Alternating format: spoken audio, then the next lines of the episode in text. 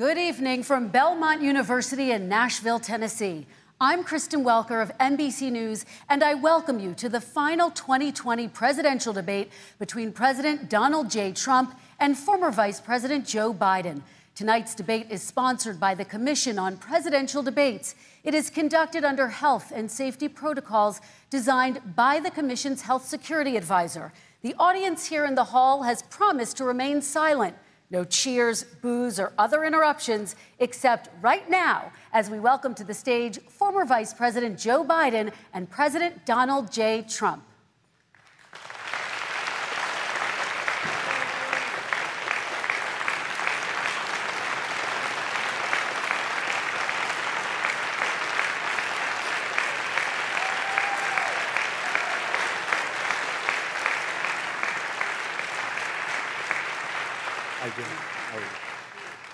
And I do want to say a very good evening to both of you. This debate will cover six major topics. At the beginning of each section, each candidate will have two minutes uninterrupted to answer my first question. The debate commission will then turn on their microphone only when it is their turn to answer, and the commission will turn it off exactly when the two minutes have expired.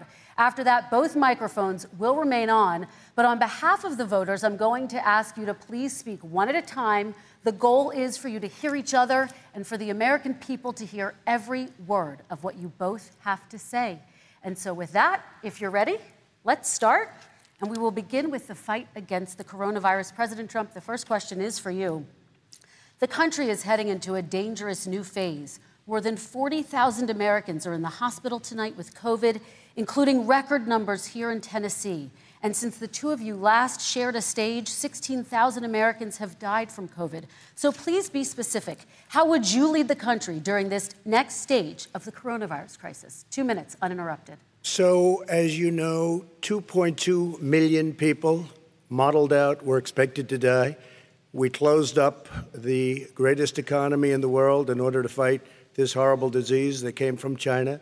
It's a worldwide pandemic. It's all over the world. You see the spikes in Europe and many other places right now.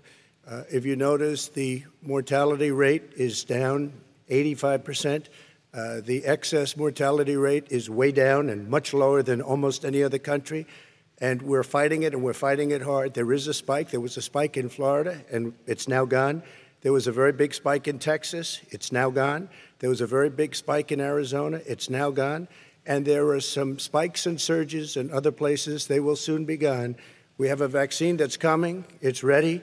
It's going to be announced within weeks, and it's going to be delivered. We have uh, Operation Warp Speed, which is the military is going to distribute the vaccine.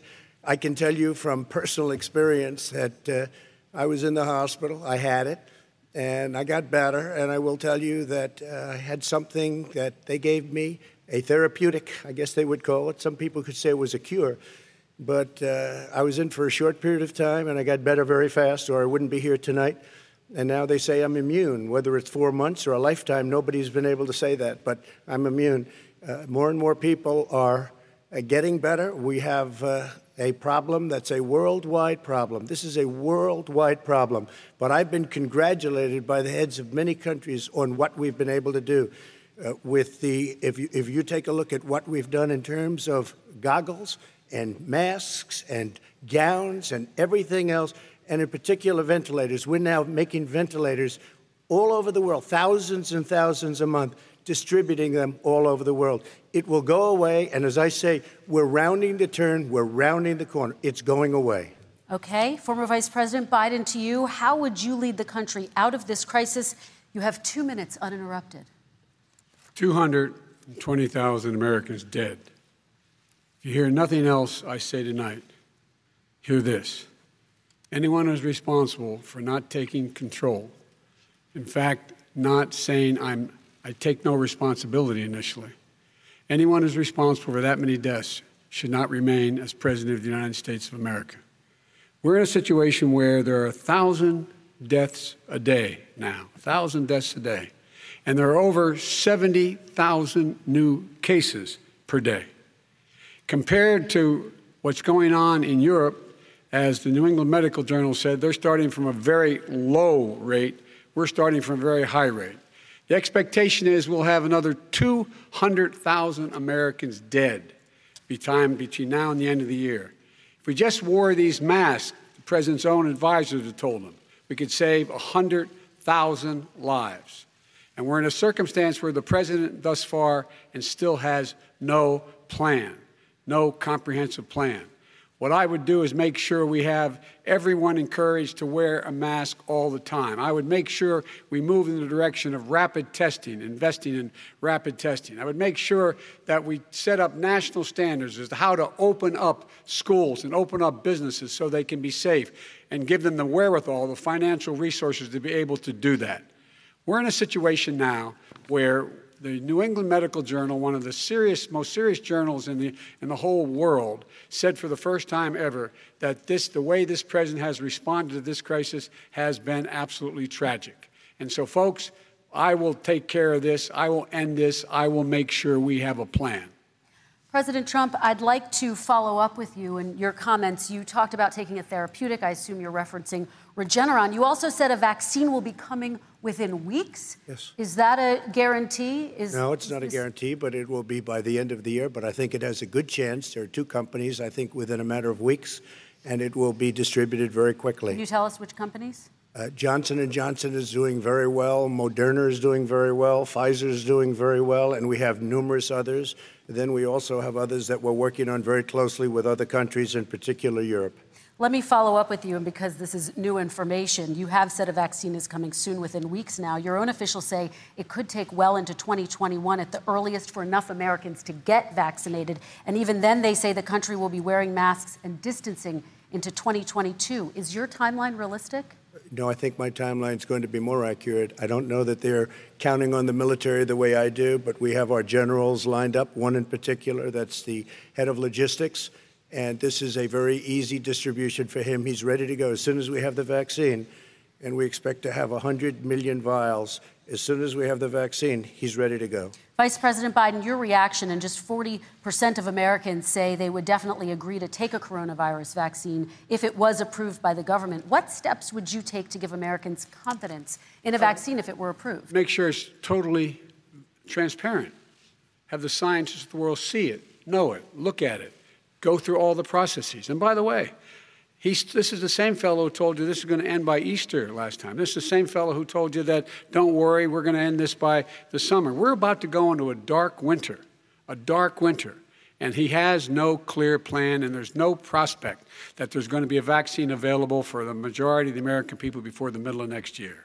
President Trump, your reaction, he says you have no plan. I don't think We're going to have a dark winter and, at all. We're opening up our country. We've learned and studied and understand the disease, which we didn't at the beginning.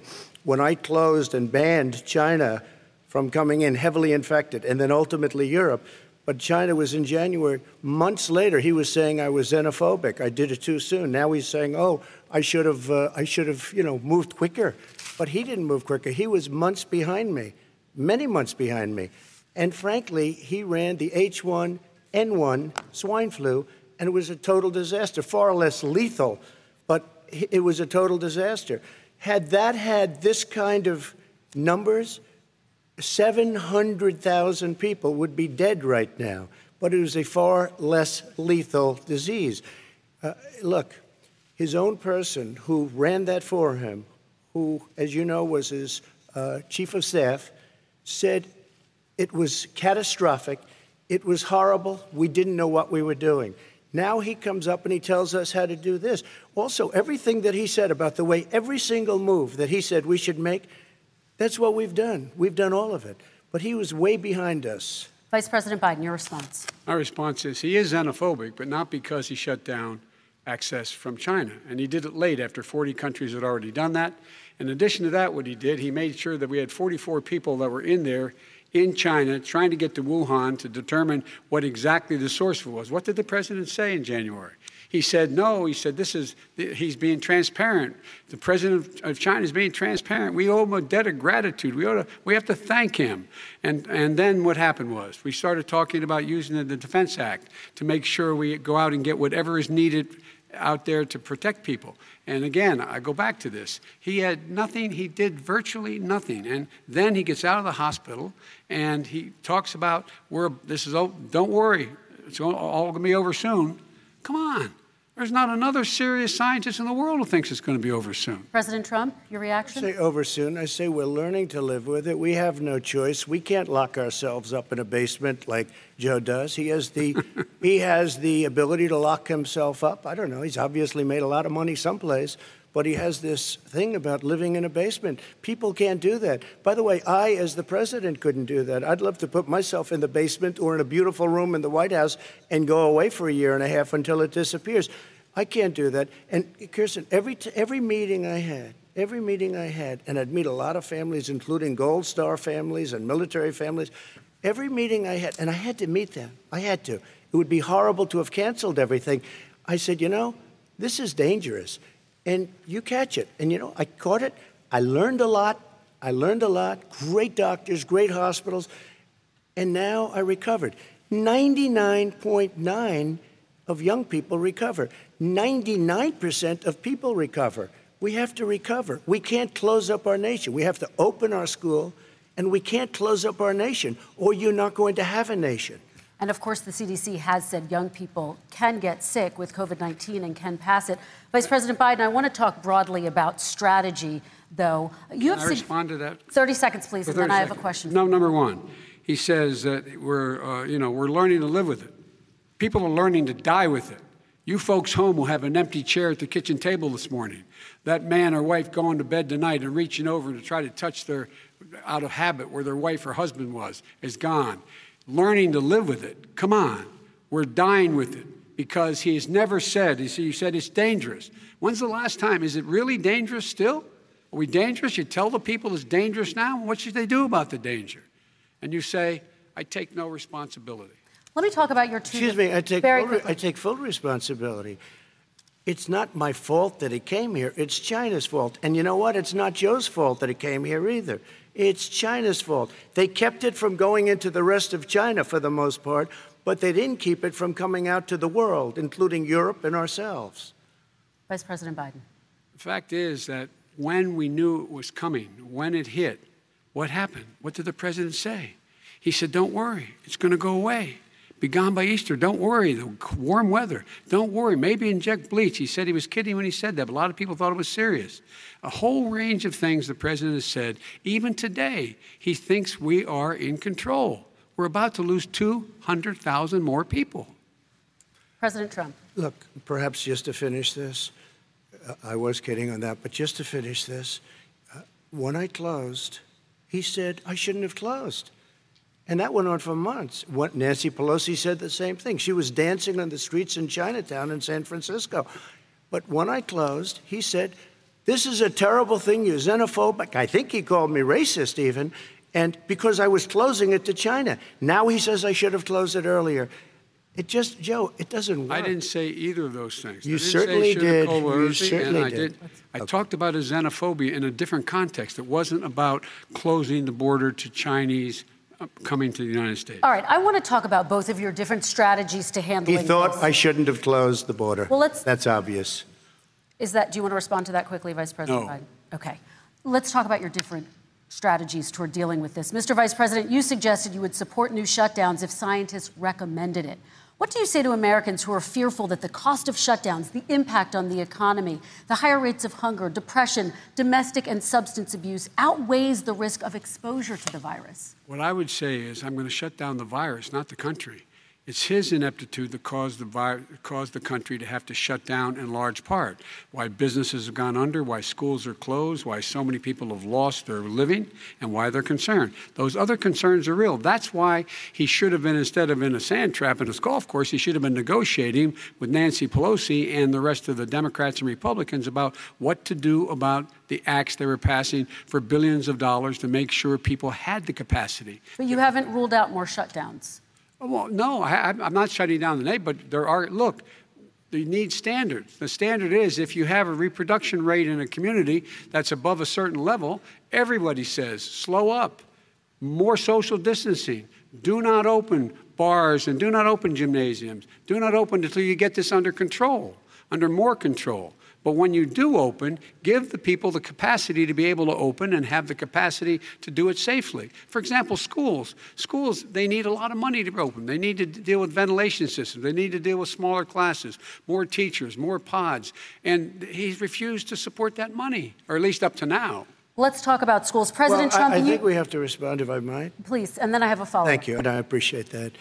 Look, all he does is talk about shutdowns, but forget about him. His Democrat governors, Cuomo in New York, you look at what's going on in California, you look at Pennsylvania, North Carolina, Democrats, Democrats all, they're shut down so tight and they're dying. They're dying. And he supports all these people. All he talks about is shutdowns. No, we're not going to shut down, and we have to open our schools. And it's like, as an example, I have a young son. He also tested positive. By the time I spoke to the doctor the second time, he was fine. It just went away. Young people, I guess it's their immune system. Let me follow up with you, President Trump. You've demanded schools open in person and insist they can do it safely. But just yesterday, Boston became the latest city to move its public school system entirely online after a coronavirus spike. What is your message to parents who worry that sending their children to school will endanger not only their kids, but also their teachers and Okay. families? I want to open the schools. Uh, the transmittal rate to the teachers is uh, very small, but I want to open the schools. We have to open our country. We're not going to have a country. You can't do this. We can't keep this country closed. This is a massive country with a massive economy. People are losing their jobs. They're committing suicide. There's depression, alcohol, drugs at a level that nobody's ever seen before. There's abuse, tremendous abuse. We have to open our country. You know, I've said it often the cure cannot be worse than the problem itself. Vice and that's President. what's happening. And he wants to close down, he'll close down the country if one person in our, in our massive bureaucracy says we should close it down. Vice President Biden, your Simply response. not true. We ought to be able to walk and chew gum at the same time. We ought to be able to safely open, but would they need resources to open? You need to be able to, for example, if you're going to open a business, have social distancing within the business. You need to have, if you have a restaurant, you need to have plexiglass dividers so people cannot infect one another. You need to be in a position where you can take testing rapidly and know whether a person is in fact infected. You need to be able to trace. You need to be able to provide the, all the resources that are needed to do this. And that is not inconsistent with saying that what we're going to make sure that we can open safely. And by the way, all you teachers out there, not that many of you are going to die, so don't worry about it. So don't worry about it. Come on. President Trump, let me follow up with you quickly. By the way, I will um, say this if you go and look at what's happened to New York, it's a ghost town. It's a ghost town. And when you talk about plexiglass, these are restaurants that are dying. These are businesses with no money. Putting up plexiglass is unbelievably expensive, and it's not the answer. I mean, you're going to sit there in a cubicle wrapped around with plastic. It's these are businesses that are dying, Joe. You can't do that to people. You But you just could- can't. Take a look at New York and what's happened to my wonderful city for for so many years. I loved it. It was vibrant. It's dying. Everyone's leaving New York. Take a look Vice at what President New Biden. York has done in terms of turning the curve down in terms of the number of people dying. And I don't look at this in terms of the way he does blue states and red states. They're all the United States. And look at the states that are having such a spike in the coronavirus. They're the red states. They're the states in the Midwest. They're the states in the upper Midwest. That's where the spike is occurring significantly. But they're all Americans. They're all Americans. And what we have to do is say, wear these masks, number one. Make sure we get the help that the businesses need that has money's already been passed to do that. It's been out there since the beginning of the summer, and nothing's happened.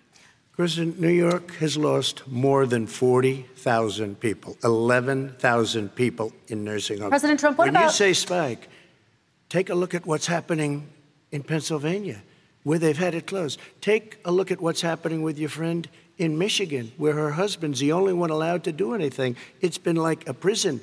Now it was just ruled unconstitutional. Take a look at North Carolina.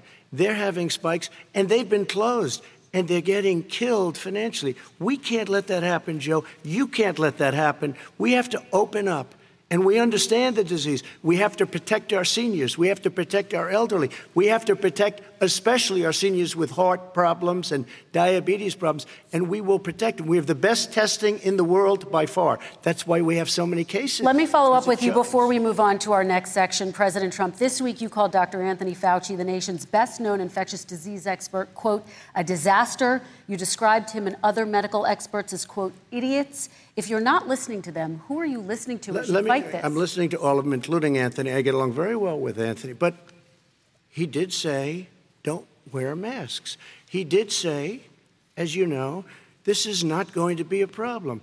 Uh, I think he's a Democrat, but that's okay. He said, this is not going to be a problem. We are not going to have a problem at all. When Joe says that, I said, Anthony Fauci said, and others, and many others, and I'm not knocking him a lot. Nobody knew. Look, nobody knew what this thing was. Nobody knew where it was coming from, what it was. We've learned a lot. But Anthony said, don't wear masks. Now he wants to wear masks. Anthony also said, if you look back, exact words, here's his exact words. This is no problem. This is going to go away soon. So he's allowed to make mistakes. He happens to be a good person. Vice President right. Biden, your response quickly, and then we're going to move on to the next section. My response is that think about what the president knew in January and didn't tell the American people. He was told this was a serious virus that spread in the air, and it was much worse than much worse than the flu. He went on record and said to one of your colleagues, recorded that in fact he knew how dangerous it was, but he didn't want to tell us. He didn't want to tell us because he didn't want us to panic. He didn't want us, Americans don't panic. He panicked. But guess what? In the meantime, we find out in the New York Times the other day that, in fact, his folks went to Wall Street and said this is a really dangerous thing. And a memo out of that meeting, not from his administration, but from some of the brokers, said sell short because we got to get moving. It's a dangerous problem. Well, this is I'm going to give you 30 seconds to respond, and then uh, we're the going to move on. One, I don't know. Somebody went to Wall Street. You're the one that takes all the money from Wall Street. I don't take it. I have. You, you have raised a lot of money tremendous amounts of money. And every time you raise money, deals are made, Joe. I could raise so much more money. As president and as somebody that knows most of those people, I could call the heads of Wall Street, the heads of every company in America. I would blow away every record, but I don't want to do that because it puts me in a bad position. And then you bring up Wall Street. You shouldn't be bringing up Wall Street because you're the one that takes the money from Wall Street, not me. I could, I could blow away your records that, like you wouldn't believe, we don't need money. We have plenty of money. In fact, we beat Hillary Clinton with a tiny fraction of the money that she was able. All right, gentlemen, we're going to move on. Don't tell me about Average contribution forty-three dollars. All right, we're going to move on to our next section, which is national security, and I do want to start with the security of our elections and some breaking news from overnight. Just last night, top intelligence officials confirmed again that both Russia and Iran are working to influence this election. Both countries have obtained U.S. voter registration information, these officials say, and Iran sent intimidating messages to Florida voters. This question goes to you, Mr. Vice President. What would you do to put an end to this threat? You have two minutes uninterrupted. I made it clear, and I ask everyone else to take the pledge. I made it clear that any country, no matter who it is, that interferes in American elections will pay a price. They will pay a price. And it's been overwhelmingly clear this election, I won't even get into the last one, this election, that Russia has been involved, China has been involved to some degree, and now we learn that, that, uh, that uh, Iran is involved. They will pay a price if I'm elected. They're interfering with American sovereignty. That's what's going on right now. They're interfering with American sovereignty. And to the best of my knowledge, I don't think the president said anything to Putin about it. I don't think he's talking to them a lot. I don't think he said a word. I don't know why he hadn't said a word to Putin about it. And I don't know what he has recently said, if anything, to the Iranians. My guess is he'd probably be more outspoken with regard to the Iranians. But the point is this, folks. We are in a situation where we have foreign company, countries trying to interfere in the outcome of our election. His own, own national security advisor told him that what is happening with his buddy, well, I shouldn't, well, I will his buddy, Rudy Giuliani. He's being used as a Russian pawn. He's being fed information that is Russian, that is not true. And then what happens? Nothing happens. And then you find out that everything that's going on here about Russia is wanting to make sure that I do not get elected the next president of the United States because they know I know them and they know me.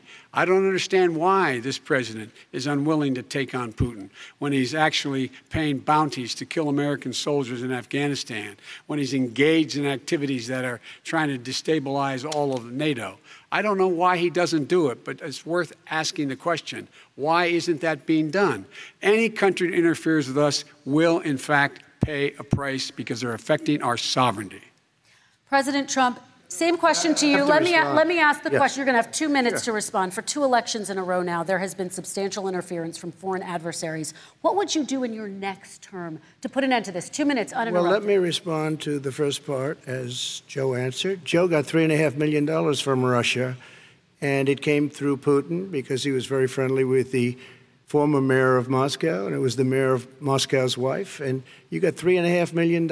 Your family got $3.5 million. And, you know, someday you're going to have to explain why did you get three and a half? I never got any money from Russia. I don't get money from Russia. Now, about your thing last night, I knew all about that. And through John, who is John Ratcliffe, who is fantastic, DNI, he said the one thing that's common to both of them, they both want you to lose because there has been nobody tougher to Russia. With between the sanctions, nobody tougher than me on Russia. Between the sanctions, between all of what I've done with NATO, you know, I've got the NATO countries to put up an extra 130 billion, going to 420 billion dollars a year. That's to guard against Russia. I sold, while he was selling pillows and sheets, I sold tank busters to Ukraine. There has been nobody tougher on Russia than Donald Trump.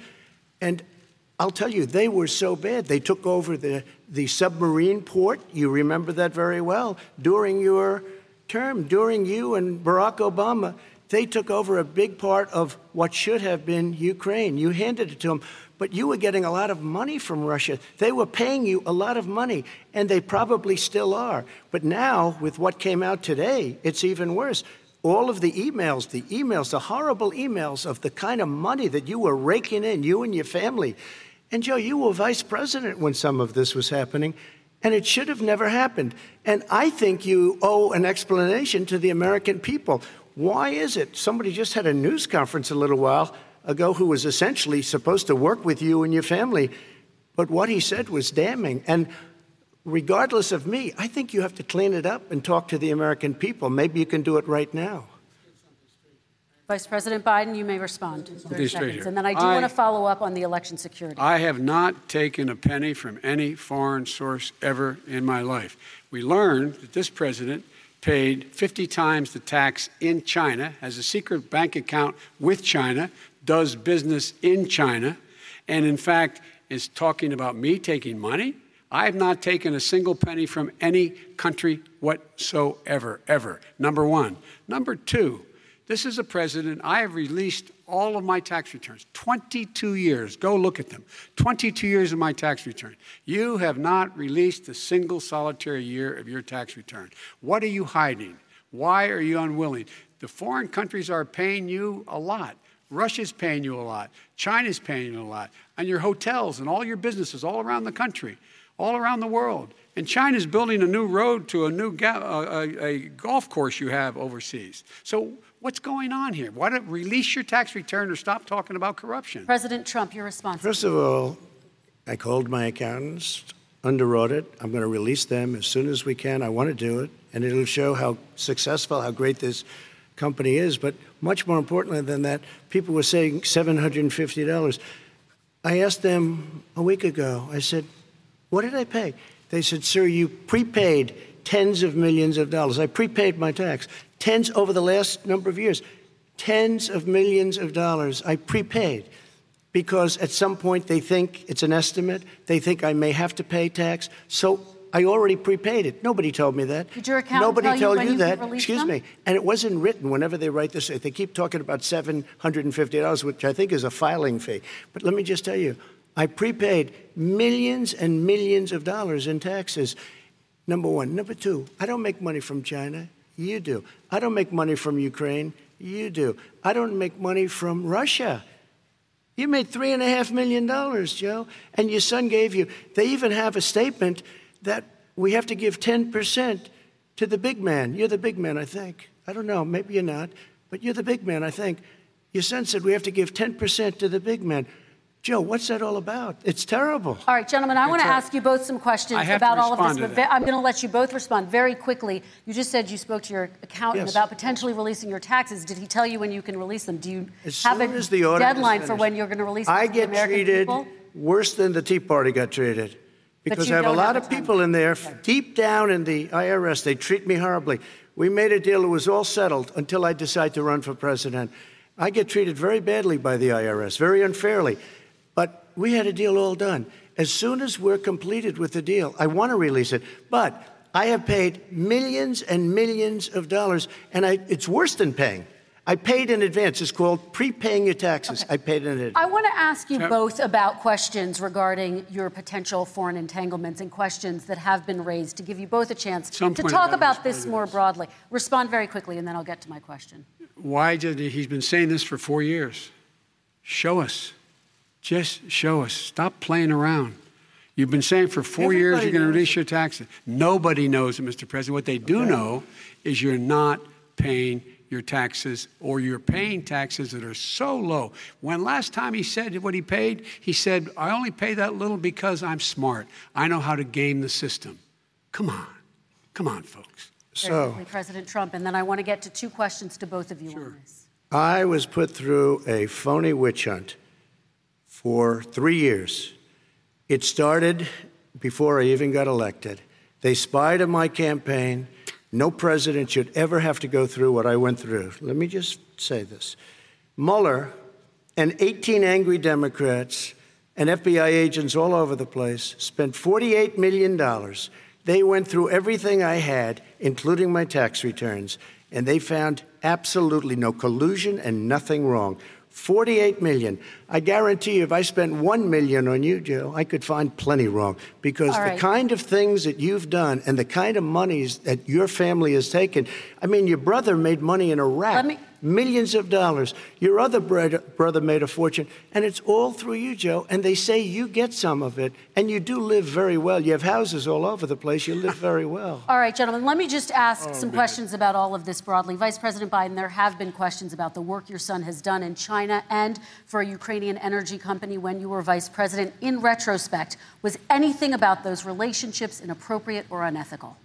Nothing was unethical. Here's what the deal. With regard to Ukraine, we had this whole question about whether or not, because he was on the board, I later learned of a Burisma, a company, that somehow I had done something wrong. Yet every single solitary person, when he was going through his impeachment, testifying under oath who worked for him, said, I did my job impeccably. I carried out U.S. policy. Not one single solitary thing was out of line. Not a single thing. Number one. Number two, the guy who got in trouble in Ukraine was this guy trying to bribe the Ukrainian government to say something negative about me, which they would not do and did not do because it never, ever, ever happened. My son has not made money in terms of this thing about uh, what are you talking about? China. I have not had a, the only guy made money from China is this guy. He's the only one. Nobody else has made money from China.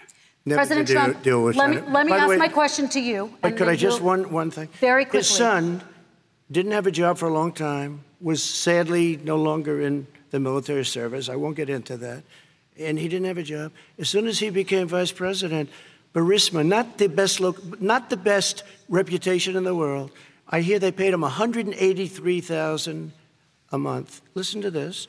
183, and they gave him a $3 million upfront payment. All right. And he had no I- energy I'm going to let the vice president That's respond to that quickly, and then I need to get to a question to you. Very No quickly, basis for that. Everybody investigated that. No one said anything he did was wrong in Ukraine. Okay, President Trump, this is for you. Since you took office, you've never divested from your business. You've personally promoted your properties abroad. A report this week, which was referenced, does indicate that your company has a bank account in China. So, how can voters know that you don't have any foreign conflicts of interest? I have many bank accounts, and they're all listed and they're all over the place. I mean, I was a businessman doing business. The bank account you're referring to, which is everybody knows about it, it's listed. The bank account was in 2013. That's what it was. It was opened in two, it was closed in 2015, I believe. And then I decided because I was going to do, I was thinking about doing a deal in China, like millions of other people. I was thinking about it, and I decided I'm not going to do it. Didn't like it. I decided not to do it. Had an account open, and I closed it. Okay. Excuse me. And then, unlike him, where he's vice president and he does business, I then decided to run for president after that. That was before. So I closed it before I even ran for president, let alone became president. Big difference. He is the vice president of the United States, and his son, his brother, and his other brother are getting rich. They're like a vacuum cleaner. They're sucking Okay, up money President every Trump, place thank he you. goes. We do Not need to true. move on. I do want to ask you, uh, Vice President Biden, about China. Let's talk about China more broadly. There have, of course, President Trump has said that they should pay for not being fully transparent in regards to the coronavirus. If you were president, would you make China pay? And please be specific. What would that look like? What I'd make China do is play by the international rules, not like he has done. He has caused the deficit of China to go up, not down, with China, up, not down. We are making sure that in order to do business in China, you have to give all your intellectual property. You have to get a, have a partner in China. It's 51%. We would not do that at all, number one. Number two, we're in a situation where China would have to play by the rules internationally as well. When I met with Xi, that, and uh, when I was still vice president, he said we're setting up air identification zones in the in the South China Sea. You can't fly through them. I said we're going to fly through them. We just flew B-52, B-1 bombers through it. We're not going to pay attention. They have to play by the rules. And what's he do? He embraces guys like the thugs like in North Korea and and uh, and the Chinese president and Putin and others, and he pokes his finger in the eye of all of our friends, all of our allies. We make up only we're 25 percent, 25 percent of the world's economy. We need to be having the rest of our friends with us saying to China, these are the rules. You play by them or you're going to pay the price for not paying by them economically. That's the way I will run it. And that's what we did in upholding steel tariffs and a range of other things when we were president and vice president. All right, let's talk about North Oh, Korea. oh, Let- let- excuse me, no, I have to Yes. respond to that. Okay, very quickly, and then we're going to move on out to with North a billion Korea. and a half dollars from China to Not manage after true. spending 10 minutes in office and being in Air Force Two. Number one. Number two, there's a very strong email talking about your family wanting to make $10 million a year for introductions. President Trump, on China policy, though, what No, no, but wait a specifically are you going to do? What specifically are you going to do to make China pay? You've said you're going First to make all, them pay. China is paying. They're paying billions and billions of dollars. I just gave New twenty-eight billion sanctions? dollars. New sanctions? I just gave twenty-eight billion dollars to our farmers. Taxpayers' China, money. It's what? Taxpayers' money didn't No, come no, from yeah, China. you know who the taxpayer is? It's called China. China paid true. 28 billion, and you know what they did to pay it, Joe? They devalued their currency, and they also paid up. And you know who got the money? Our farmers, our great farmers, because they were targeted. You never charged them anything. Also, I charged them 25% on dumped steel because they were killing our steel industry. We were not going to have a steel industry. Okay. And now we have a steel Okay, industry. Okay, Vice President Biden, your response, please. My response is look, this isn't about, there's a reason why he's bringing up all this malarkey. There's a reason for it. He doesn't want to talk about the, the, the substantive issues. It's not about his family and my family, it's about your family. And your family's hurting badly. If you're making less than, if you're a middle class family, you're getting hurt badly right now. You're sitting at the kitchen table this morning deciding, well, we can't get new tires, they're bald because we have to wait another month or so. Or are we going to be able to pay the mortgage? Or who's going to tell her she can't go back to, to community college? They're the decisions you're making in the middle class families like I grew up in Scranton and Claymont. They're in trouble. We should be talking about your families, but that's the last thing he wants to talk about.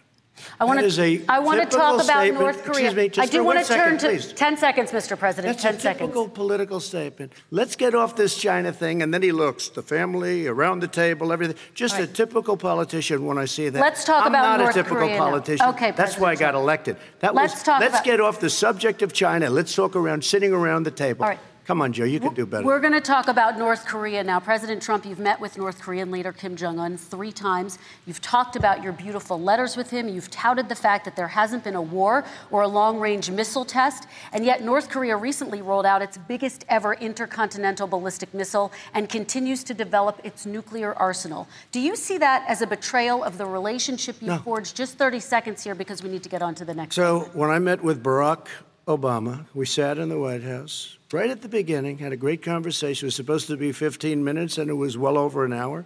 He said the biggest problem we have with North is North Korea. He indicated we will be in a war with North Korea. Guess what? It would be a nuclear war, and he does have plenty of nuclear capability. In the meantime, I have a very good relationship with him. Different kind of a guy, but he probably thinks the same thing about me. We have a different kind of a relationship. We have a very good relationship, and there's no war. And you know, about uh, two months ago, he broke into a certain area. They said, Oh, there's going to be trouble. I said, No, they're not, because he's not going to do that. And I was right. Look, instead of being in a war where millions of people, Seoul, you know, is 25 miles away, millions and millions, 32 million people in Seoul, Millions of people would be okay. dead right now. President we Trump, don't have that's a war, 30 and seconds. I have a good Thank relationship. You. Vice President Biden, to you, North Korea conducted four nuclear tests under the Obama administration. Why do you think you would be able to rein in this persistent threat? Because right I'd make it clear, which we were making clear to China, they had to be part of the deal. Because here's the re- I made it clear, and as a spokesperson of the administration when I went to China, that they said, "Why are you moving your missile defense up so close? Why are you moving more forces here? Why are you continuing to do?" Uh, um, uh, military maneuvers with South Korea. I said, because North Korea is a problem, and we're going to continue to do it so we can control them. We're going to make sure we can control them and make sure they cannot hurt us.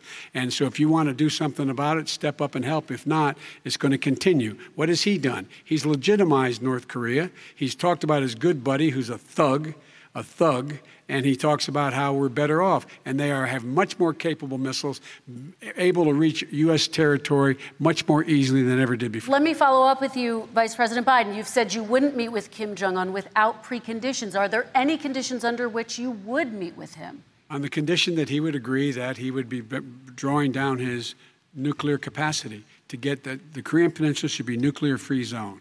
All right, let's move on to American families. Kristen, they tried Very to quickly, meet with 10 him. seconds, President. They tried to meet with him. He I wouldn't didn't. do it. He didn't like Obama. He didn't like him. He wouldn't do it. Okay, I know gotta give him a fact they chance to respond to that he before we wouldn't move do on. it. You and know, that's I- okay. You know what? North Korea, we're not in a war. We have a good relationship. You know, people don't understand. Having a good President relationship Trump, with we have leaders of other countries is a lot good of country, thing. We have a lot of questions to get Yes, to. not That's Your like response. saying we had a good relationship with Hitler before he, in fact, invaded Europe, the rest of Europe. Come on. The the reason he would not meet with President Obama is because President Obama said, We're going to talk about denuclearization. We're not going to legitimize you, and we're going to continue to put stronger and stronger sanctions on you.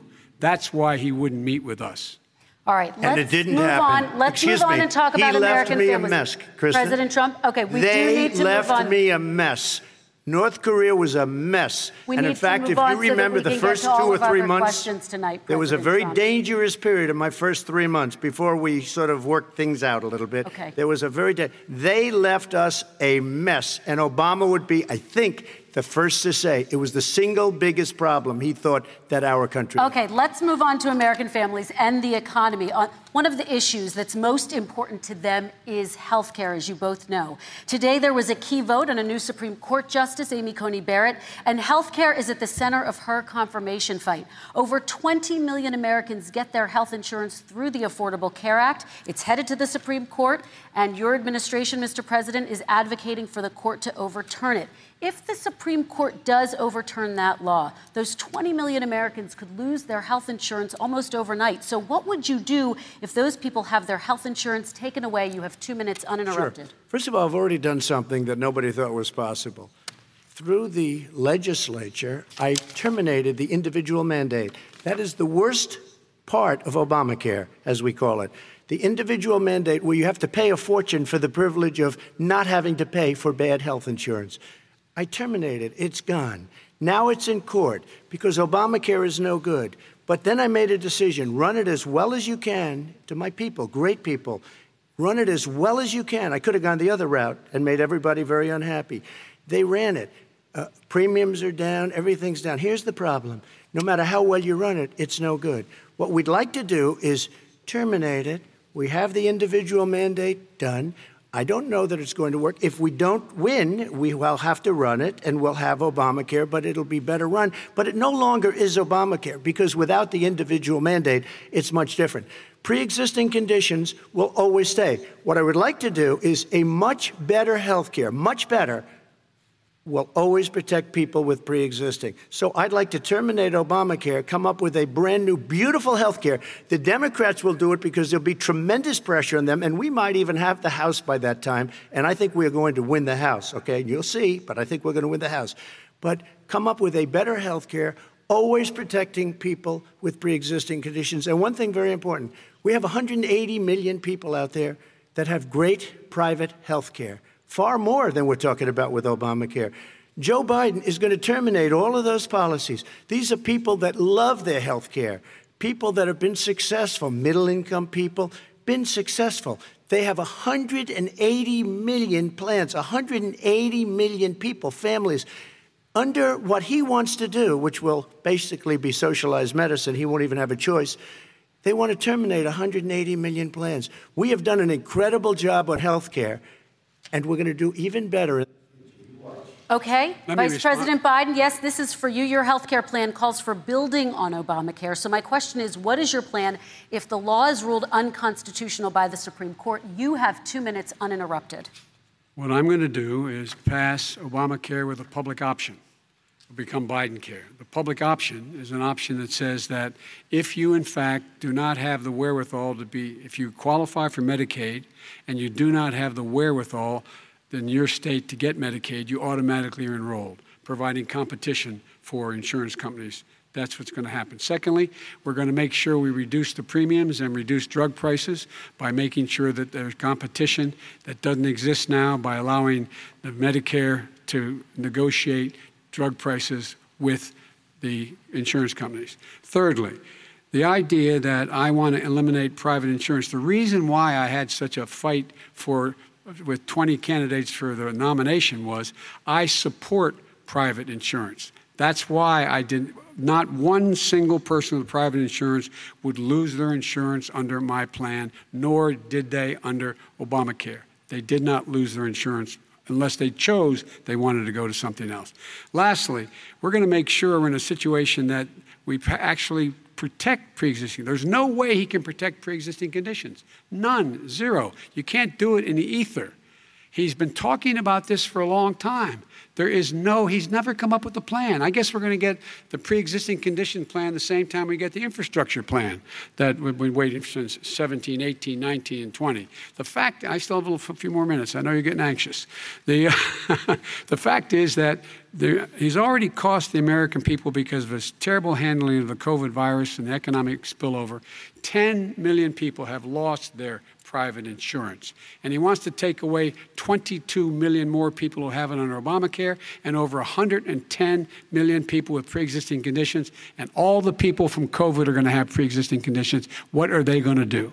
I have a follow up for you, Vice President sure. Biden. It relates to something that President Trump said. He's accusing you of wanting socialized medicine. What do you say to people who have concerns that your health care plan, which includes a government insurance option, takes the country one step closer to a health care system run entirely by the government? What's I say it's ridiculous. It's like saying that, you know, we're. Uh, the idea that the fact that there's a public option that people can choose that makes it a socialist plan. Look, the difference between the president, I think health care is not a privilege, it's a right. Everyone should have the right to have affordable health care. And I am very proud of my plan. It's gotten endorsed by all the major labor unions as well as as well as a whole range of other people who in fact are concerned in the medical field. This is something that's going to save people's lives and this is going to give some people an opportunity an opportunity to have health care for their children. How many of you home are worried and rolling around in bed tonight wondering what in God's name you're going to do if you get sick? Because you've lost your home insurance, your, your, your health insurance, your company's gone under. We have to provide health insurance for people at an affordable rate, and that's what I do. President Trump, Excuse me, he was there response. for 47 years. He didn't do it. he was now there as vice president for eight years, and it's not like it was 25 years ago. It was three and three quarters. It was just a little while ago, right? Less than four years ago. He didn't do anything. He didn't do it. He wants socialized medicine, and it's not that he wants it. His vice president, I mean, She is, is more liberal than Bernie Sanders and wants it even more. Bernie Sanders wants it. The Democrats want it. You're going to have socialized medicine, just like you went with fracking. We're not going to have fracking. We're going to stop fracking. We're going to stop fracking. Then he goes to Pennsylvania after he gets a nomination, where he got very lucky to get it.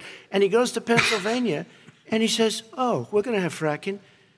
And you never ask that question. And by the way, so far, I respect very much the way you're handling this, I have to say. By the way- But somebody should ask the question. You can he, ask he the- goes for a year.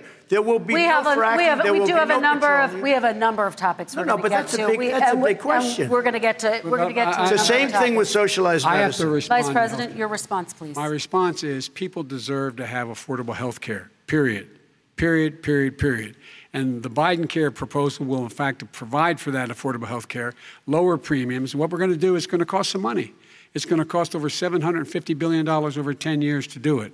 And they're going to have lower premiums. You can buy into the better plans, the cheaper plans, lower your premiums, deal with un- un- unexpected billing, and have your drug prices drop significantly. He keeps talking about it. He hasn't done a thing for anybody on health care. Not a thing. Kristen, when Very he quickly, says, then I wanna talk when about he what's says happening on public option, Hill. he's talking about socialized medicine, and when he and and healthcare. When he talks about a public option, he's talking about destroying your Medicare, totally Wrong. destroying, and destroying your Social Security, and this whole country will come down. You know, Bernie Sanders tried it in his state. He tried it in his state. His governor was a very liberal governor. They wanted to make it work. Okay, It- let's hear- It was let's let Vice President impossible Biden to work. respond. It doesn't Vice work. President He's Biden, a very your response. confused guy. He thinks he's running against somebody else. He's running against Joe Biden.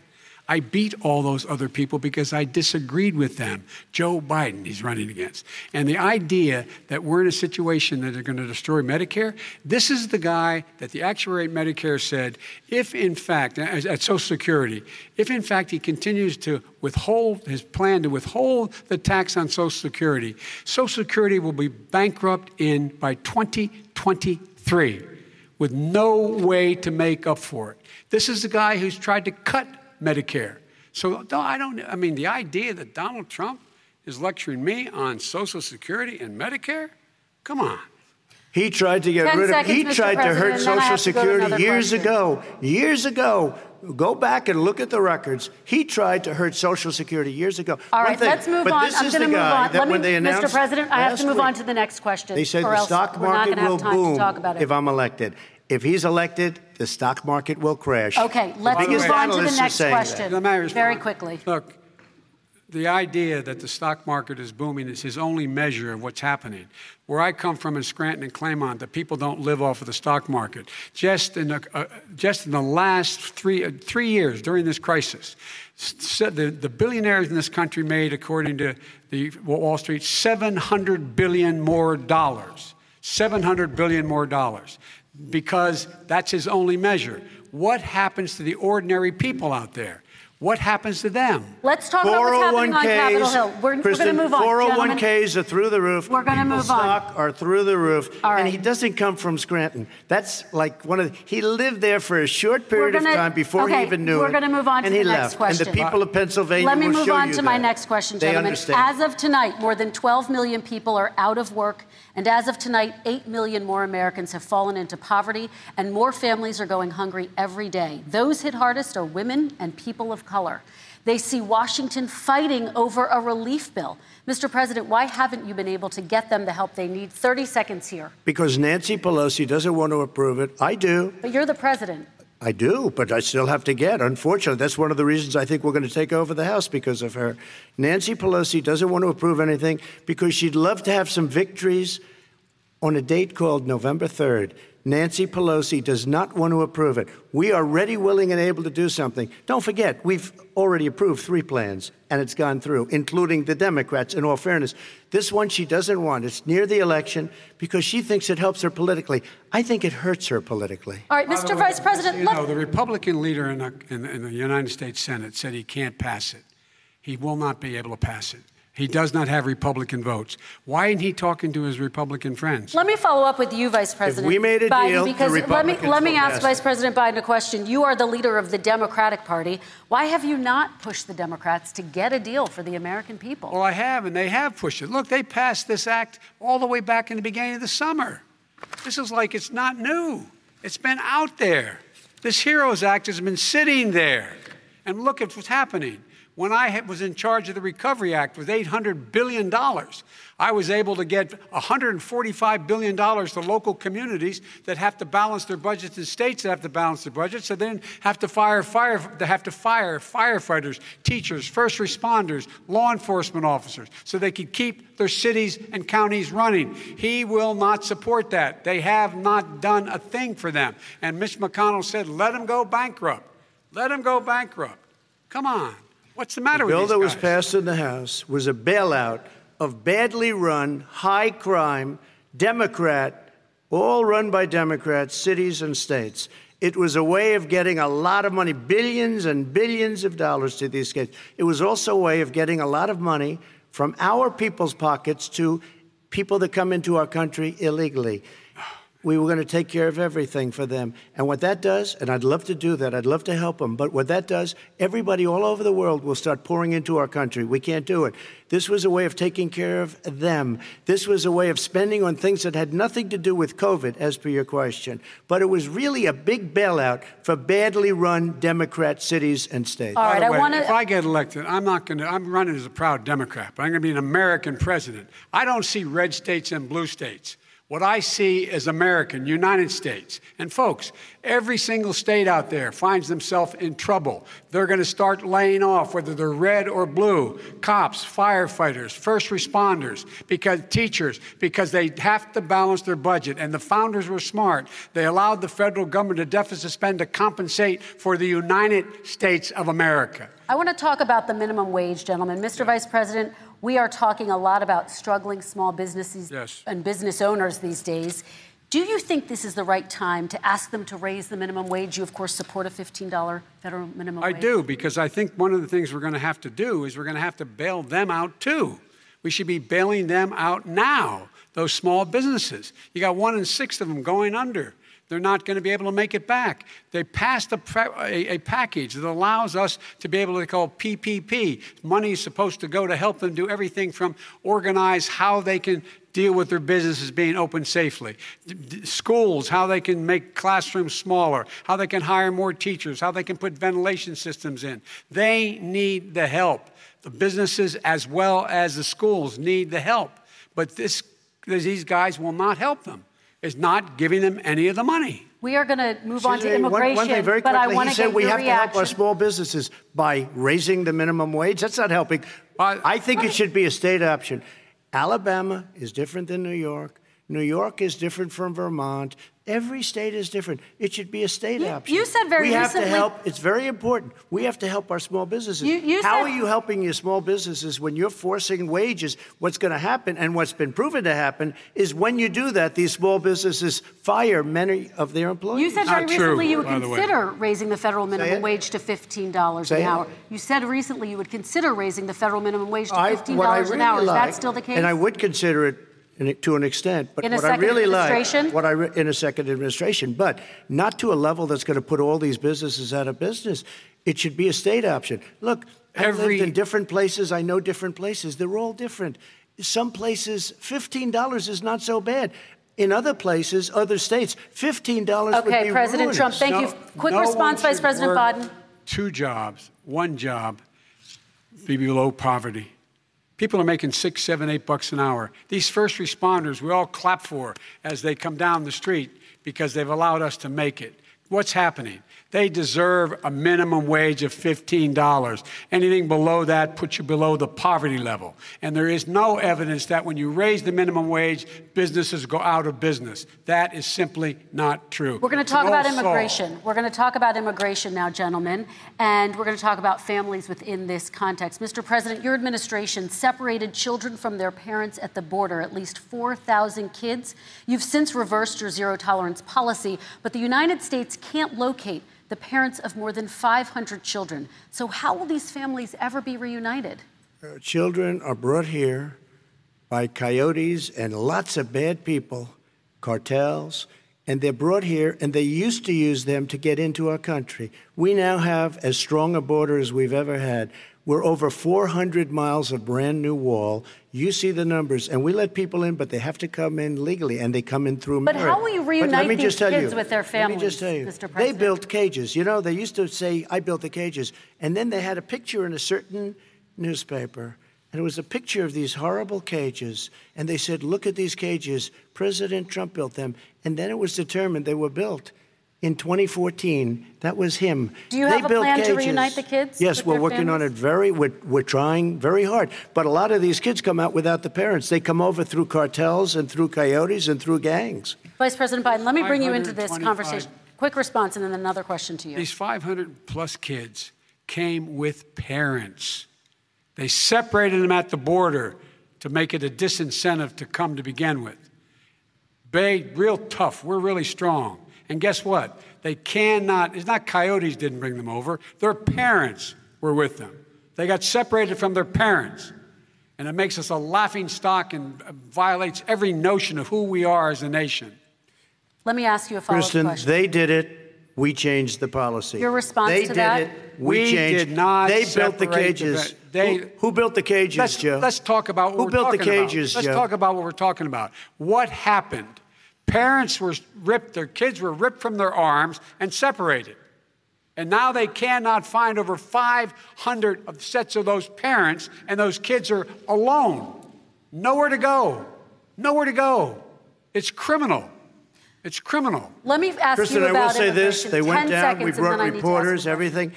They are so well taken care of. They're in facilities that were so clean. But some of them gotten haven't been such good- reunited But with their just ask one question. Who built the cages? I'd love you to ask him that. Who built the cages? Let me ask about your immigration policy, Mr. Vice President. The Obama administration did fail to deliver immigration reform, which had been a key promise during the administration. It also presided over record deportations as well as family detentions at the border before changing course. So, why should voters trust you with an immigration overhaul now? Because it made a mistake. It, made too, it took too long to get it right. It took too long to get it right. I'll be president of the United States, not vice president of the United States. And the fact is, I've made it very clear. Within 100 days, I'm going to send to the United States Congress a pathway to citizenship for over 11 million undocumented people.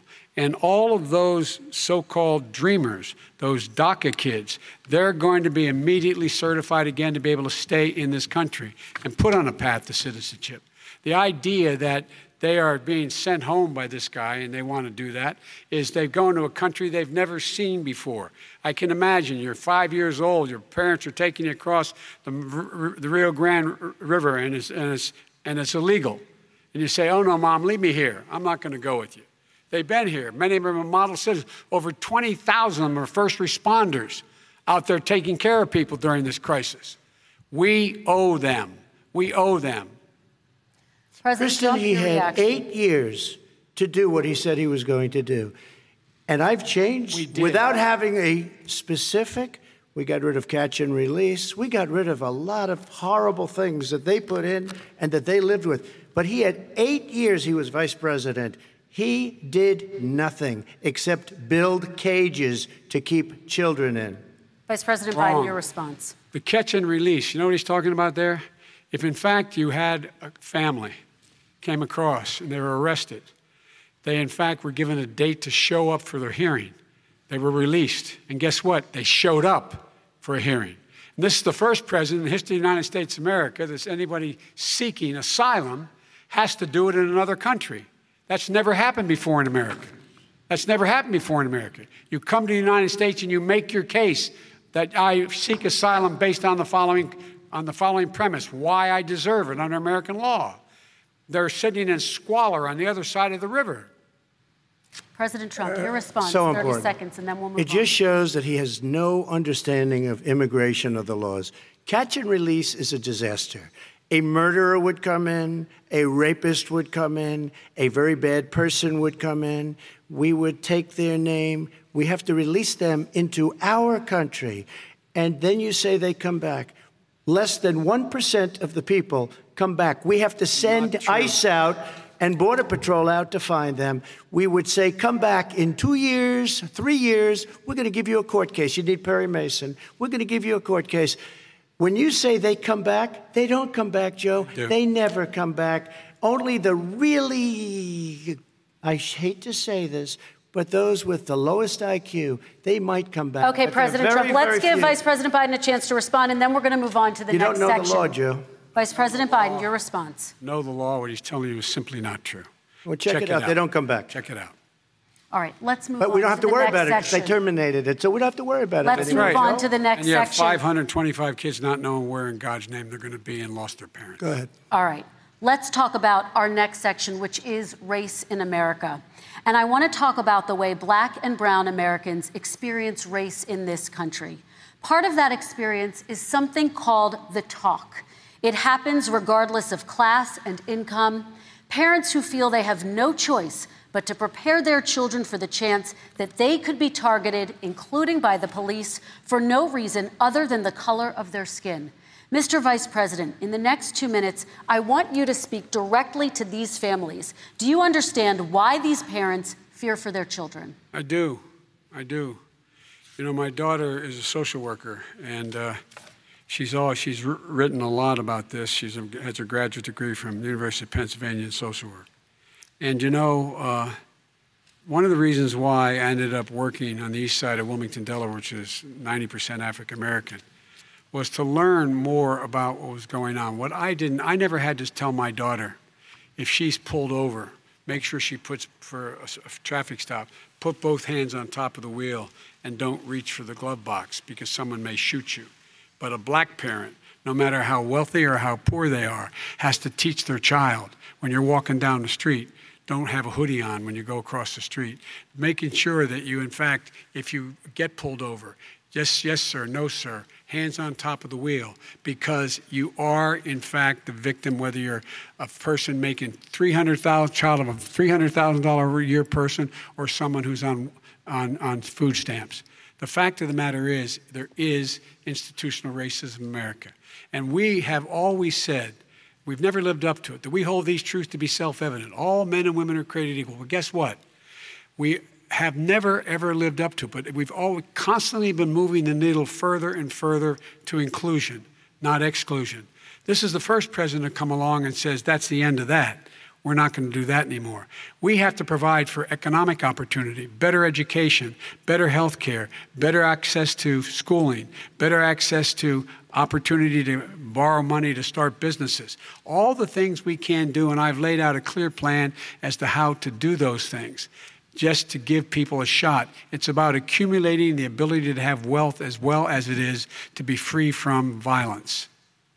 President Trump, same question to you, and let me remind you of the question. I would like you to speak directly to these families. Do you understand why these parents fear for their children? Yes, I do. And again, he's been in government 47 years. He never did a thing except in 1994 when he did such harm to the black community. And they were called, and he called them super predators. And he said that. He said it, super predators.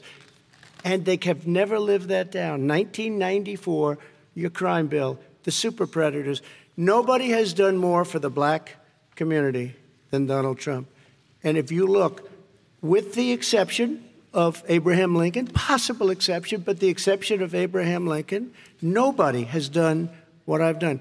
Criminal justice reform, Obama and Joe didn't do it. I don't even think they tried because they had no chance at doing it. They might have wanted to do it, but if you had to see the arms I had to twist to get that done, it was not a pretty picture. And everybody knows it, including some very liberal people that cried in my office. They cried in the Oval Office. Two weeks later, they're out saying, gee, we have to defeat him. Criminal justice reform, prison reform, opportunity zones with Tim Scott, a great senator from South Carolina. He came in with this incredible idea for opportunity zones. It's one of the most successful programs. People don't talk about it. Tremendous investment is being made. Biggest beneficiary, the black and Hispanic communities, and then historically black colleges and universities. After three years of coming to the office, I love some of those guys. They were great. They came into the office and they said, I said, what are you doing? After three years, I said, why do you keep coming back? Because we have no funding. I said, you don't have to come back every year. We have to come back because President Obama would never give them long term funding. And I did. 10 year long term funding, and I gave them more money than they asked for because they said, I think you need more. And I said, the only bad part about this is I may never see you again because I got very friendly with them and they like me and I like them. But I saved black colleges and universities. Okay, and we're going to talk about both of your records, but your response to that, Vice President. My response to that is I never, ever said what he accused me of saying. The fact of the matter is, in 2000, though, after the crime bill had been in, in, in, in, the law for a while, this is a guy who said the problem with the crime bill, there's not enough people in jail. There's not enough people in jail and go on my website, get the quote, the date when he said it. Not enough people. He talked about marauding gangs, young gangs, and the people who are going to maraud our cities. This is a guy who, in the Central Park Five, five innocent black kids, he continued to push for making sure that they got the death penalty. None of them were, none of them were guilty of what the crime of the crimes they were suggested. Look, and talk about he. Granted, he did in fact let 20 people. He commuted 20 people sentences. We commuted over a thousand people's sentences. Over a thousand. The very law he's talking about is a law that, in fact, initiated by Barack Obama. And secondly, we're in a situation here where we, the federal prison system was reduced by 38,000 people under our administration. And one of these things we should be doing, there should be no, no minimum ma- mandatories in the law. That's why I'm offering $20 billion to states to change their state laws to eliminate minimum mandatories and set up drug courts. No one should be going to jail because they have a drug problem. They should be going to rehabilitation, not to jail. We should fundamentally change the system, and that's what I'm going to do. But why didn't he do it four years ago? Why didn't you do that four years ago, even less than that? Why didn't you I do it? You were vice president. You keep talking about all these things you're going to do and you're going to do this, but you were there just a short time ago and you guys did nothing. We did. You know, Joe, I, I ran because of you. I ran because of Barack Obama, because you did a poor job. If I thought you did a good job, I would have never run. I would have never run. I ran because of you. I'm looking at you now. You're a politician. I ran because of you. All right, Vice President Biden, your response to that, and then I do have some yeah. questions for both of you. Well, I tell you what, I, uh, I hope he does look at me because what's happening here is you know who I am, you know who he is, you know his character, you know my character, you know our reputations for honor and telling the truth. I am anxious to have this race. I am anxious to see this take place. I am the character of the country is on the ballot. Our character is on the ballot. Look at us closely. Let me ask some follow up. Please respond, if and then we're going to have follow up. If this stuff is true about Russia, Ukraine, China, other countries, Iraq, if this is true, then he's a corrupt politician. Right. So don't give me the stuff about how you're this innocent baby.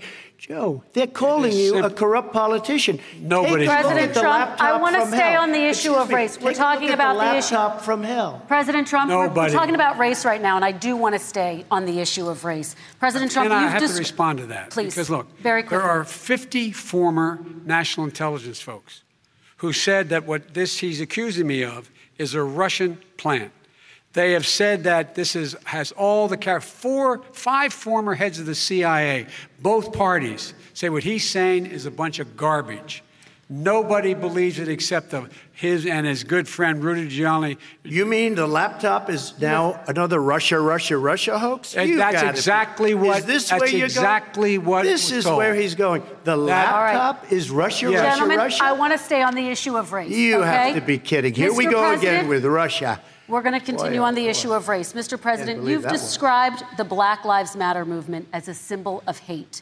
You've shared a video of a man chanting white power to millions of your supporters. You've said that black professional athletes exercising their First Amendment rights should be fired. What do you say to Americans who say that kind of language from a president is contributing to a climate of hate and racial strife? Well, you have to understand the first time I ever heard of Black Lives Matter, they were chanting pigs in a blanket talking about police. Pigs, pigs, talking about our police.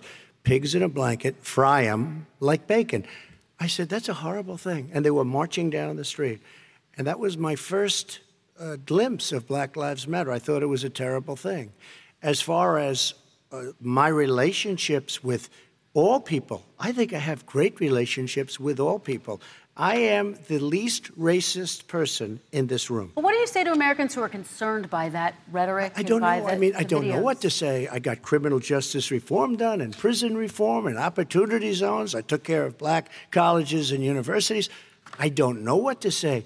they can say anything. I mean, they can say anything.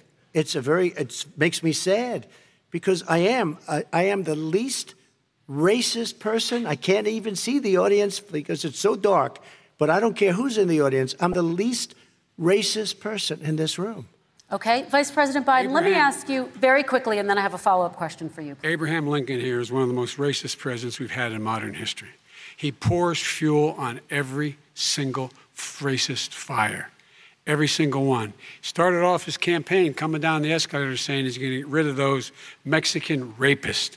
He's banned Muslims because they're Muslims. He has moved around and made everything worse across the board. He says to the, about the Proud Boys, last time we were on stage here, he said, I told them to stand down and stand ready. Come on. This guy has a dog whistle about as big as a foghorn.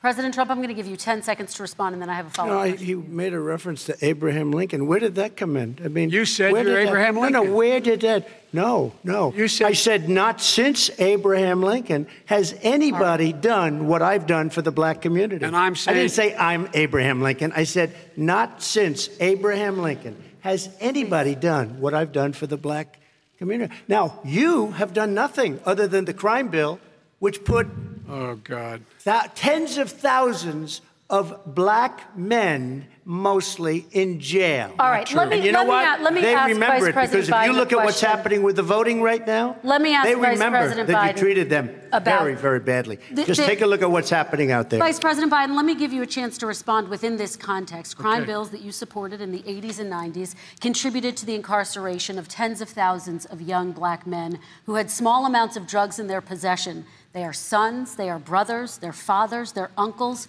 whose families are still to this day, some of them suffering the consequences. So speak to those families. Why should they vote for you? One of the things is that in the 80s, we passed 100%, all 100 senators voted for it, a bill on drugs and how to deal with drugs. It was a mistake. I've been trying to change the then, particularly the portion on cocaine. That's why I've been arguing that, in fact, we should not send anyone to jail for a pure drug offense. They should be going into treatment across the board. That's what we should be spending money. That's why I set up drug courts, which were never funded by our Republican friends. They should not be going to jail for a drug or an alcohol problem. They should be going into treatment. Treatment. That's what we've been trying to do. That's what I'm going to get done because I think the American people have now seen that, in fact, it was a mistake to pass those laws relating to drug. But they were not in the crime bill.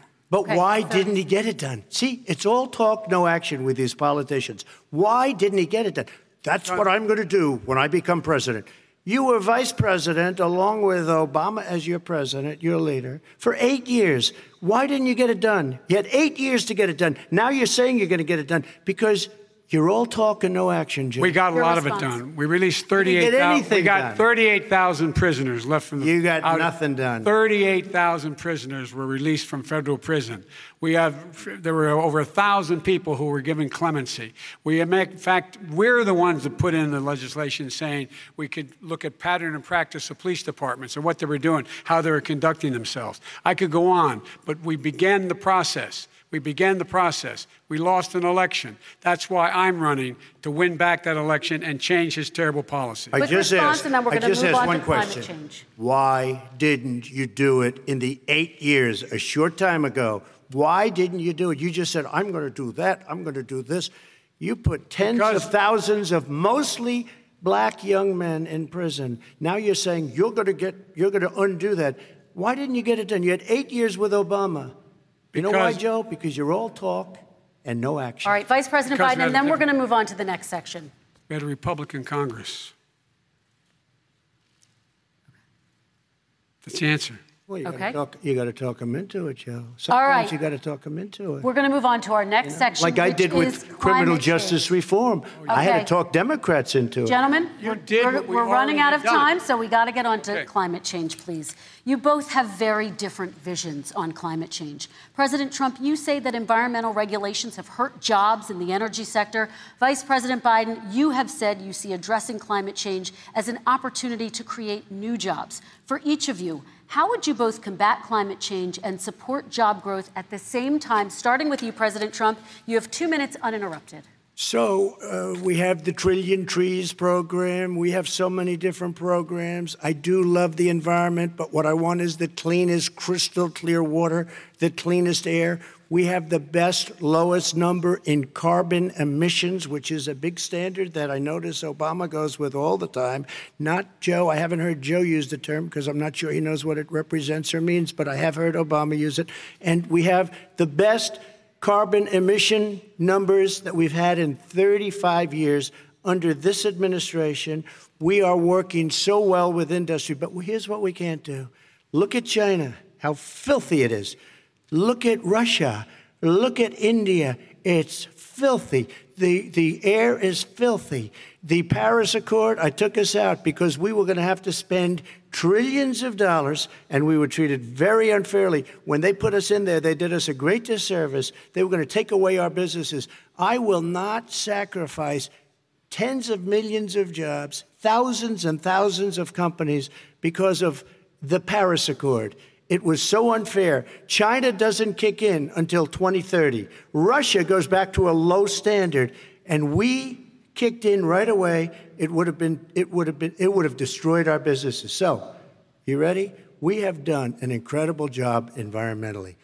We have the cleanest air, the cleanest water, and the best carbon emission standards that we've seen in many, many years. Vice President and we Biden. haven't destroyed our industries. Vice President Biden, two minutes to you, uninterrupted. Climate change and climate warming, the global warming, is an existential threat to humanity. We have a moral obligation to deal with it. And we're told by all the leading scientists in the world we don't have much time.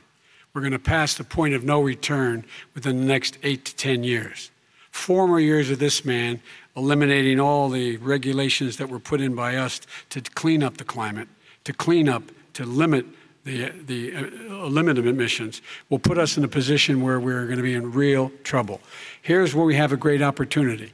I was able to get both all the environmental organizations as well as labor, the people worried about jobs, to support my climate plan.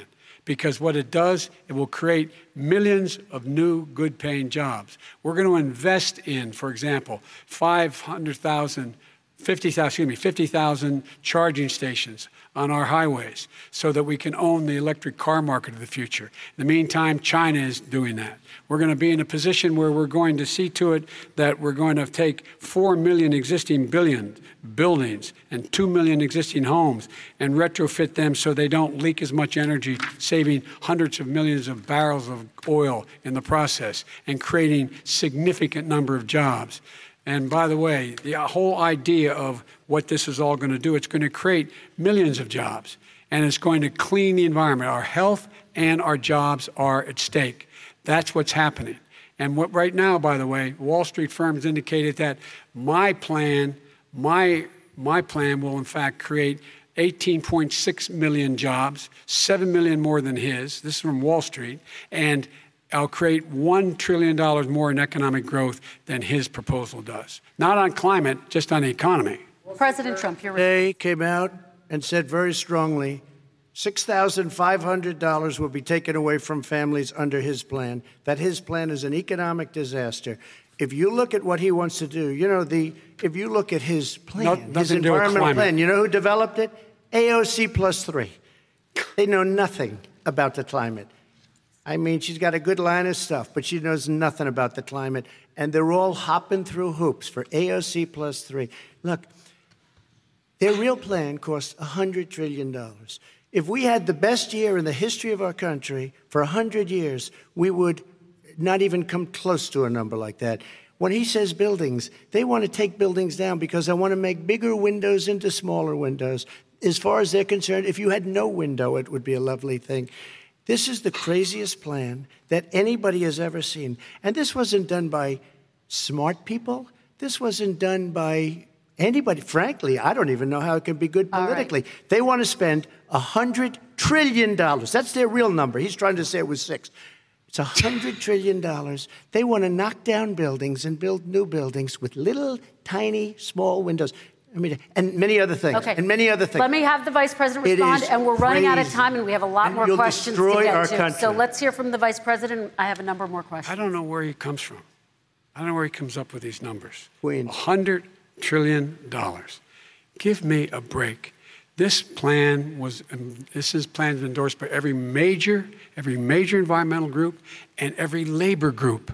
Labor, because they know the future lies. The future lies in us being able to breathe, and they know there are good jobs in getting us there. And by the way, the fastest growing industry in America are, is, is, is the electric, the, uh, excuse me, uh, solar energy and wind. He thinks wind causes cancer, windmills.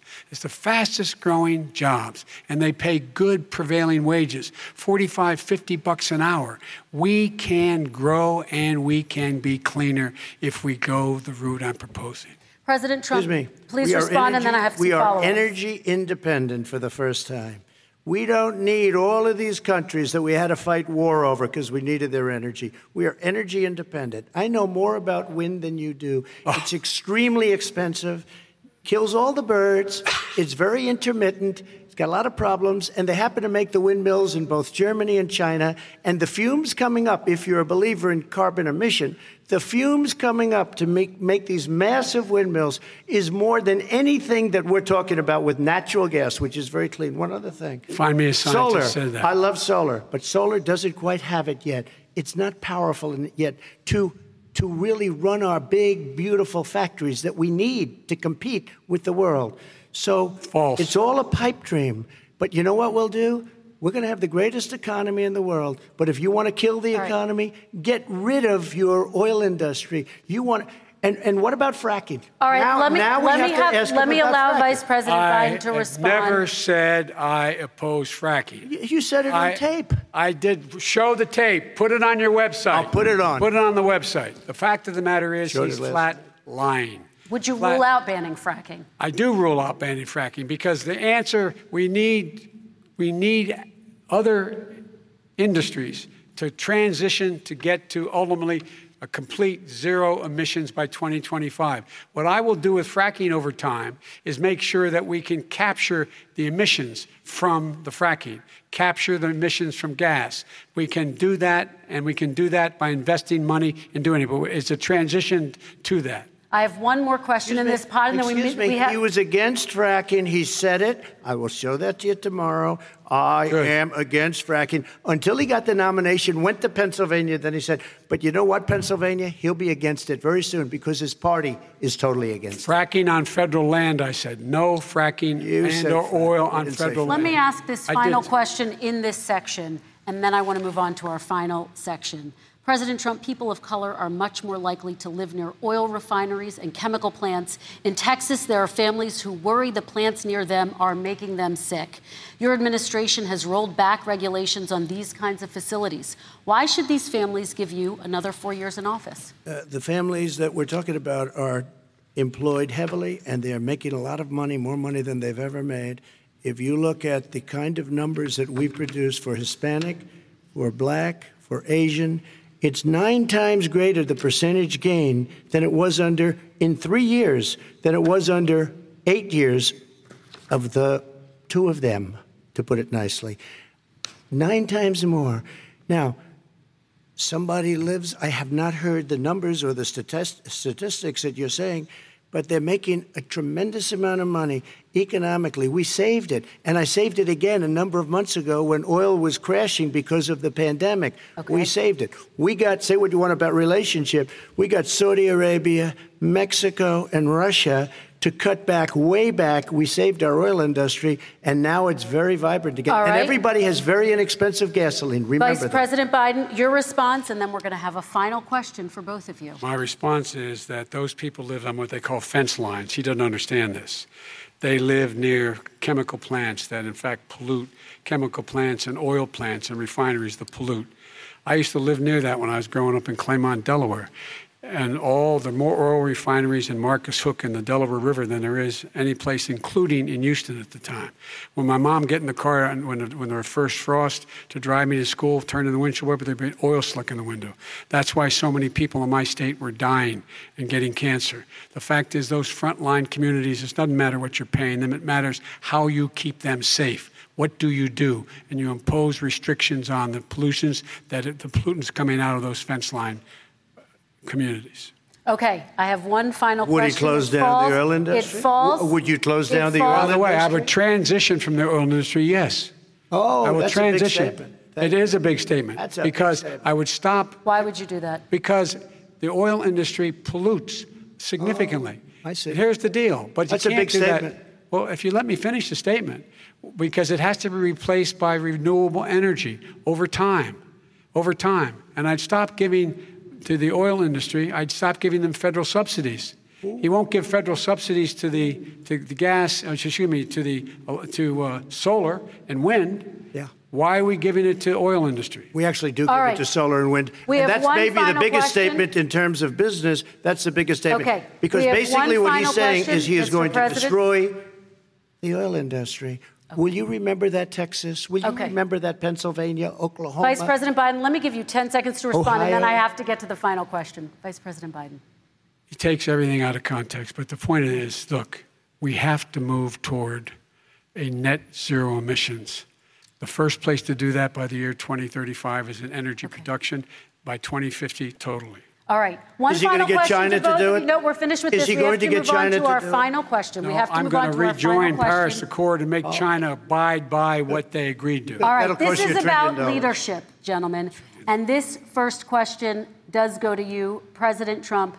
Imagine this is your inauguration day. What will you say in your address to, America, to Americans who did not vote for you? You'll each have one minute, starting with you, Mr. We have to make a country totally successful as it was prior to the plague coming in from China. Now we're rebuilding it and we're doing record numbers 11.4 million jobs in a short period of time, et cetera. But I will tell you, go back. Before the plague came in, just before, I was getting calls from people that were not normally people that would call me.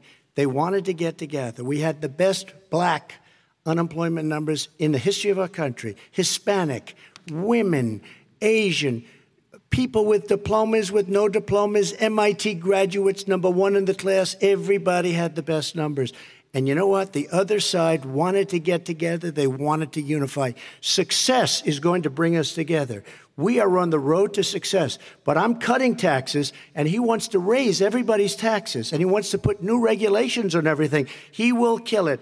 If he gets in, you will have a depression, the likes of which you've never seen. Your 401ks will go to hell, and it'll be a very, very sad day for this country. All right. Vice President Biden, same question to you. What will you say during your inaugural address to Americans who did not vote for you? I will say, I'm an American president. I represent all of you, whether you voted for me or against me. And I'm going to make sure that you're represented. I'm going to give you hope. We're going to move. We're going to choose science over fiction. We're going to choose hope over fear. We're going to choose to move forward because we have enormous opportunities, enormous opportunities to make things better. We can grow this economy. We can deal with the systemic racism. And at the same time, we can make sure that our economy is being run and moved and motivated by clean energy, creating millions of new jobs. And that's the fact. That's what we're going to do.